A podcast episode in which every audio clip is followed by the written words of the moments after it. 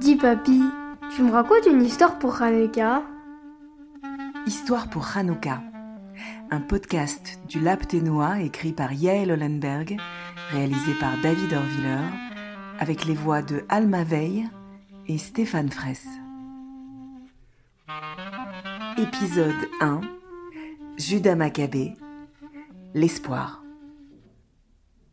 Papy, pourquoi on allume des bougies pour la fête de Hanouka?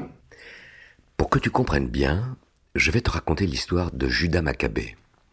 Il y a très longtemps, dans la ville de Jérusalem, sur la terre d'Israël, se trouvait un magnifique bâtiment qu'on appelait le Temple de Jérusalem. À cette époque très lointaine, le Temple de Jérusalem était l'endroit le plus important pour tous les Juifs. C'est là que toutes les fêtes étaient célébrées. À l'intérieur du temple, il y avait un chandelier en or ce chandelier comportait sept branches, et il était très grand, plus grand que toi. Plus grand que toi aussi Presque. Et ce chandelier, qu'on appelle en hébreu la menorah, était allumé en permanence. Chaque soir, le grand prêtre versait de l'huile d'olive pure dans les sept coupes du chandelier en or.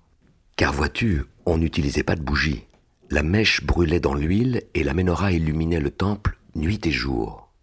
Mais à l'époque où se déroule l'histoire de Hanouka, la terre d'Israël est occupée par l'armée d'un méchant roi qui s'appelle Antiochus. Ce tyran a décidé que les Juifs ne devaient plus célébrer leur fête et que le temple de Jérusalem devait être un temple grec. Est-ce que tu connais les dieux de la mythologie grecque? Oui, je connais plein. Zeus, Aphrodite, Poséidon. Bravo. Mais les Juifs, eux, ne croient pas en tous ces dieux-là. Ils croient en un seul Dieu qui a créé tout l'univers. Alors les Juifs sont très malheureux parce qu'ils peuvent plus célébrer leur fête et que le temple est tout sombre, avec la menorah éteinte. Un jour, un jeune homme nommé Judas Maccabée décide d'agir pour libérer son peuple. Il a réussi à convaincre d'autres juifs de se battre contre les méchants. Les combattants juifs s'appellent les Maccabées. Ils sont pas nombreux, ils n'ont pas beaucoup d'armes. Alors que les soldats d'Antiochus sont très nombreux et possèdent des armes de guerre et même des éléphants. Et pour te dire la vérité, les Maccabées avaient très peu de chances de vaincre l'armée d'Antiochus mais ils croyaient très fort en ce qu'ils faisaient. Et ils ont gagné? Oui, oui, ils ont gagné. Ils ont libéré tout le pays. Et c'est-tu la première chose qu'ils ont voulu faire après leur victoire Ils ont voulu faire la fête. Exactement. Ils ont voulu organiser une fête pour réinaugurer le temple. Ça veut dire quoi, inaugurer? Une inauguration, c'est quand on utilise quelque chose pour la première fois. En hébreu, ça se dit mm Hanouka. Hanouka? Comme la fête? Oui. Mais pour inaugurer à nouveau le temple, il fallait d'abord rallumer la menorah. Tu te souviens que le grand chandelier en or devait rester allumé en permanence? Et pour cela, il fallait de l'huile d'olive pure. Or, le méchant Antiochus avait cassé toutes les bouteilles d'huile d'olive. En cherchant bien, Judas Maccabée trouve une bouteille intacte, avec tout juste la quantité suffisante pour que la menorah reste allumée pendant une nuit et un jour. Comme il est très impatient de faire la fête, il allume la menorah sans attendre. Et c'est alors qu'un miracle se produit. La petite quantité d'huile d'olive brûle pendant huit jours, ce qui donne le temps au Maccabée de presser une nouvelle huile. C'est pour cela qu'on allume les bougies de Hanouka pendant huit jours.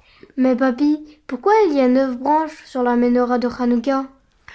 Eh bien, il y a huit bougies pour les huit jours de la fête et une autre bougie qui sert à allumer toutes les autres.